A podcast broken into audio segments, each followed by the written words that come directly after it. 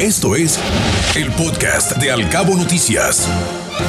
El cuidado de las medidas y los protocolos preventivos para evitar los repuntes de casos por COVID-19 son prioridad también de todas las cámaras empresariales. Y déjame decirte que en el marco de la mesa COVID, las propias cámaras continuaron con el seguimiento a los casos activos que se han registrado en las últimas semanas y resaltaron que de momento, Ana, hay tres personas hospitalizadas. Ahora, ¿cuánto representa esto, Ana Bárbara, del porcentaje de la capacidad hospitalaria aquí en Los Cabos? Bueno, el 1%, algo que es digno de celebrarse, puesto que si recordamos los niveles que alcanzamos en los picos máximos de contagios en la pandemia, sin duda, Ana, nos pusieron en riesgo en todos los sentidos. Esto lo dio a conocer así el presidente ejecutivo del Consejo Coordinador de los Cabos, Julio Castillo, y comentó que dentro de los acuerdos a los que se llegaron está la necesidad de continuar enviando el mensaje a la población de que los protocolos y los cuidados preventivos no han cambiado a pesar de permanecer en el nivel 1 del sistema de alerta sanitaria. Vamos a escuchar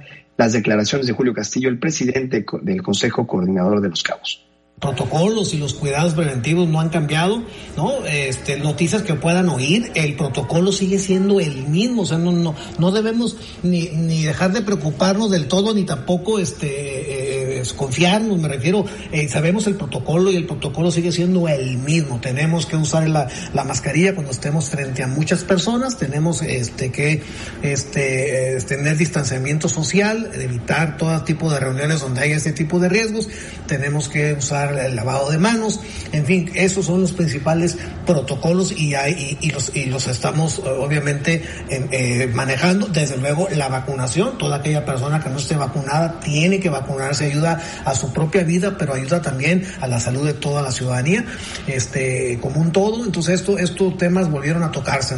Bueno, si bien la Secretaría de Salud había determinado que el aforo limitado de los comercios sería del 50%, esto recordarás a la Bárbara dentro del censo de la mesa COVID, pues fíjate que se estableció que los restaurantes y los restaurantes bar se mantendrán al 70% de aforo permitido.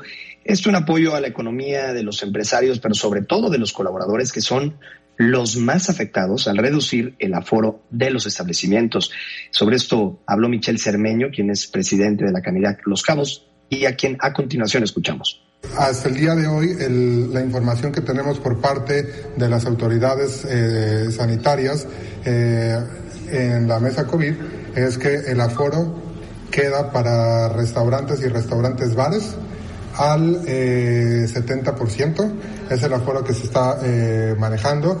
Desafortunadamente hubo una disminución de un 5% en, en, en este número eh, lo cual sí representa un retroceso que afecta a los restaurantes, que afecta a los bares, que afecta a la actividad económica y más aún afecta a los colaboradores que les llega de la mano la propina de los turistas, entonces significa un 5% menos de propina para ellos, ¿no?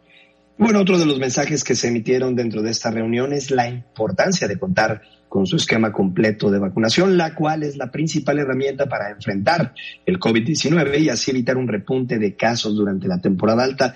Ana Bárbara, sin duda, el reforzamiento de los protocolos y los cuidados preventivos para evitar un repunte de casos por COVID-19 hará la diferencia junto con la estrategia de vacunación que ya has comentado previamente.